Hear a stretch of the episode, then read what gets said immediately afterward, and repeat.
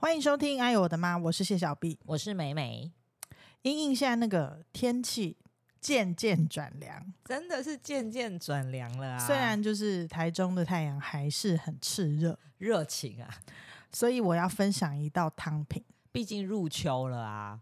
对我想要分享的是牛腩萝卜汤。我跟你讲，用听的就觉得很好喝哦，真的吗？你的那个联想力很丰富，就已经那个香味都出来了。因为不是人家都说冬天要吃萝卜吗？你知道这件事吧？因为它是那个啊，冬天的丢席的东西，嘿嘿嘿嘿对，这个就是很简单，牛腩跟萝卜。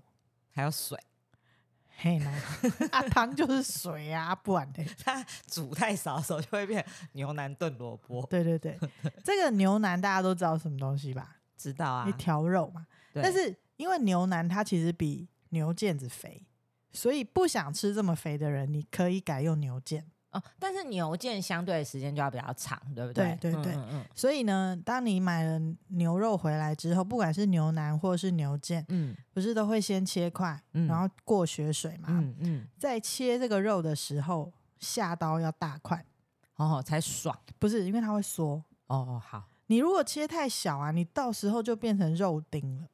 哦，所以你不管是牛腱或是牛腩，你在下刀的时候都要切大块一点，因为它下水煮了都会变缩变小。可能差不多五公分。你说宽度还是厚度？厚度你又不能取决你牛腩买回来就是一条一条的啊，嗯，对，所以只能宽度啊。我脑袋是不是很清楚？因为我说的宽跟厚，好，反正 anyway 就是切大就对了。好，然后呢，你就过血水嗯把它烫过。然后那个萝卜呢，削萝卜其实有个技巧，你不能用削皮刀削一次而已，哦，因为那个纤维还削不掉。因为它有一层比较厚。其实我嗯都是用菜刀在削萝卜。哦，真的哦，因为我就是削掉，就是因为其实你切开看，你可以看出它其实那个颜色的变化，就是它外皮跟真正保留在里面吃的那个肉，它中间其实会有一个颜色的落差。你如果用刀削的话，你可以看出非常明显的那个差别，哦，我是会用削皮刀多削几次。也是可以。但嗯是就是你就是把萝卜稍微削的削掉多一点，哎，你知道题外话一下，我妈超强的，她会把那个萝卜皮削下来以后啊，腌来吃。凉拌。我有吃过，很好吃啊。嗯，对，就是整根萝卜都不浪费，包括那个绿色的头哦。对，然后呢，那个萝卜呢也是切大块，滚刀块嗯，切大块。嗯嗯就烧一锅热水，牛腩放下去炖的时候，可以丢几个姜片，嗯，你就煮个大概三四十分钟，最后十五分钟的时候再把萝卜丢进去。哦，萝卜只要这么短时间哦。其实萝卜不用煮太久，因为你萝卜跟牛腩一起炖那么久的时候，其实萝卜就烂掉了，哦，对，所以你就是最后十五分钟你就炖好以后就焖着它嘛。嗯，然后要吃的时候，你可以切葱花，也可以切蒜蒜苗的那苗个撒在那个汤上面，再加一点白胡椒粉。也可以香菜。对对，也可以香菜。嗯嗯，然后这个就搞定。超好喝的。对啊，你看你那个小孩啊、老公啊，下班回家的时候，那个外面的天气冷冷的，然后回家啊洗洗手，然后就有一锅热汤喝。而且我跟你讲，这锅热汤很棒，你隔天早上可以 煮稀饭，真的啦对。冬如果冬天就是你，因为你那一锅不可能太小锅嘛。对，通常我自己的经验是一餐喝不完，嗯，所以我就是会留一下那个汤到隔天早上，你就是煮稀饭，嗯你就是所有的料都下去，然后加饭而已。对那个稀饭非常好吃，精华，精华真的是，或是说你不想煮稀饭，你就煮一点点那个面线，嗯就是冬天的早上吃一个那个热乎乎的东西啊，嗯，很暖胃。整个都醒了，对对对而且很快。对，那这个萝卜汤呢，如果有人喜欢胡萝卜，也可以加一点胡萝卜；不喜欢的就不用放。哦，我自己煮这个好像不会放，对，因为味道其实有点不太一样，但是无所谓，反正你喜欢的就把它加进去。嗯，然后我比你更偷懒，就是我那个牛腩切了以后，我就不过水，我就用铁锅把它煎熟。可是你用煎的，你不加油吗？牛腩不太需要哎、哦，你用煎的，因为它哦会出那个，我觉得那个油的味道跟那个汤的清清澈度，我觉得会有点冲突，所以我就哦，用可能。会我煮的就会没有你那啊么清，对啊，对，所以想吃清淡一点的人就过个水。对过个水以后，那个汤整个就会变得很漂亮、很清。嗯，那的确像你讲的，我不过水的，我的汤就会有一点点那个不是透明的啊。就是有油滑的那种比较锅气重。嗯牛肉味更重。对 这个分享给大家是一道，就是你如果晚上有炖这个汤，其实你加一点面条，其实也就是一碗牛肉面啊。对，就是清炖牛肉面，嗯然后你可能再烫一个那个青菜，对，那一天就解决了。是的，你前一天晚上先把汤煮好，你隔天只要十分钟就上菜。对啊，因为其实这是其实就是呼应我们说餐桌的重要性，因为现在我们的小孩又更大，又往高中去了嘛，嗯那他们嗯回家就是会有些想要跟你分享事情，你就可以在餐桌上好好听他聊一聊聊聊天。你确定每个高中生都有想回家跟父母分享事情吗？我女儿是还蛮喜欢跟我们分享的，我家小孩是也还可以。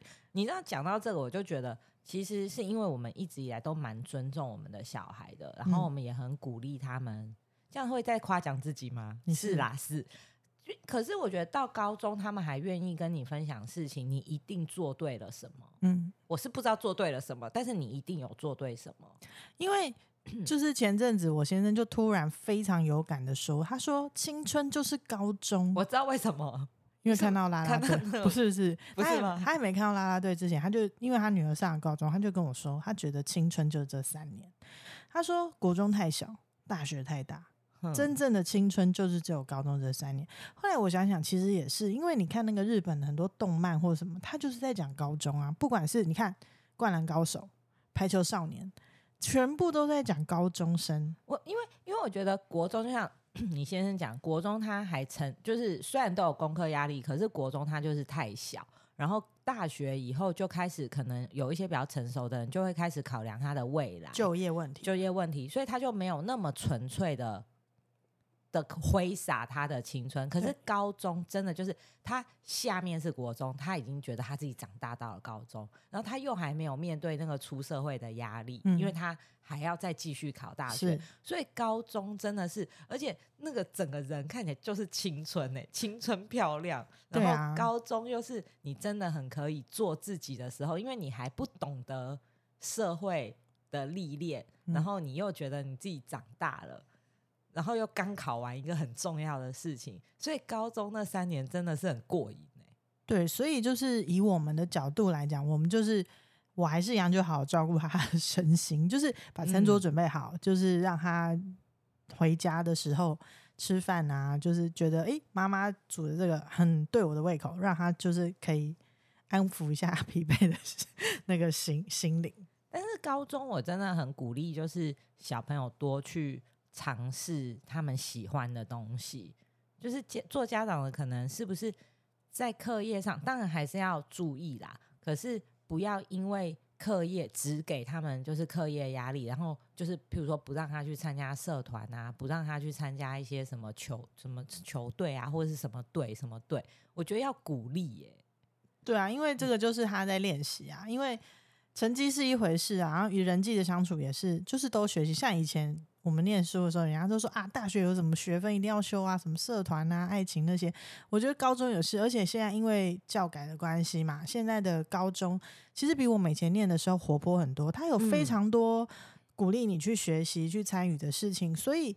有些人在批评教改什么的，我觉得其实父母亲的脑筋要跟着时代一起去变动。如果说我们还是希望什么用联考定终身啊，这样比较公平，其实我觉得抹杀太多人的努力，因为有些小孩他的确就是他的强项并不是只有念书，嗯可是有更多的方式可以让他变成他找到他喜欢的东西。所以我觉得教改的同时，虽然有些父母亲比较不了解这个状况，然后就会觉得说怎么样准备那么多东西，烦死人了。可是这就是一个进步的象征啊！如果大家还是一试定终身的话，其实反而抹杀掉很多小孩他去接触其他事情的那种管道。嗯，那个一零八课纲的确有它就是比较麻烦的地方，然后对小孩也是有一些，嗯，也不能说负担，可是我觉得因为现在的高中真的很多选择，譬如说他有很多很多的社团，很多很多的那种校队什么，还有选修课啊，对，如果小孩愿意的话，其实他们真的可以在里面找到很多，就是提前探索自己的机会。那因为就是有一些小孩如果比较被动的，他必须要去配合一零八课纲，所以他得去做这件事情。嗯我觉得也不是不好，就是他可以提早去学习做这件事情，等于有点半强迫啦。对啊，因为本来就说啊，要快乐学习。说实在，你真的要成长，要学习，有学习本来就会伴随着痛苦啊。嗯，对，但是我我真的就是因为我们的小孩都上高中，然后我觉得现在高中真的跟我们以前很不一样，嗯它真的好多元哦。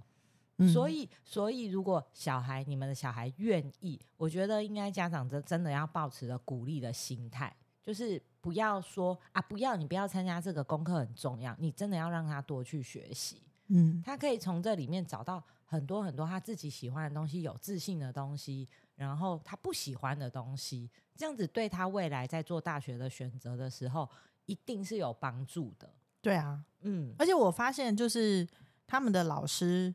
就是上课的那种感觉也比国中活泼很多，我不知道是刚好的关系，还是说面对高中生，老师也有一些调整，因为他们比较成熟了，所以嗯不管是上课的口吻或是表达方式，都觉得说哎、诶很有趣，就比较像兄弟姐妹这样子，就觉得应该说实在也是针对大小孩了啦，就是他不是那么小，就不用那样子，就是可以交流的东西变得比较多，分享的，就是老师也活泼起来了。然后我要讲一个我可能要被骂的东西，就是那天我儿子就回来分享，就说他们班有一对男女，呃，不是在他们班，就都在同一个学校，然后就是男女朋友分手了，然后原因是被妈妈发现了，所以就嗯强迫他们分手。嗯，我真的觉得做家长不要这样子，就是嗯你高中我要抱着被骂的风险，嗯，就是他们高中你不让他去尝试交男女朋友，他长大怎么会？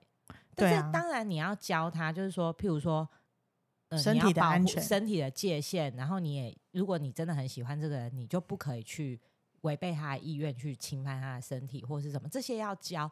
当然，或许有人会说你也管不到，可是那个真的是从小建立，你就是要教他，嗯然后安全性什么的，我觉得这些东西你都去掌握。其实对于他们的爱情，这种青春的爱情，当然我不是说鼓励，可是我觉得不要去就是压制他，因为你压也没有用啊。他今天不告诉你的话，你不是更麻烦？嗯，就是你不要压抑他，他还会跟你分享。那当他遇到什么事情的时候，你还可以从旁协助他。譬如说他分手了，或是他们也许有一些不对劲，你会察觉得到的。嗯，可是今天如果你什么都不知道，你不是更惨？对啊，对，而且说真的，谁没有年轻过？你高中的时候你不想交男女朋友吗？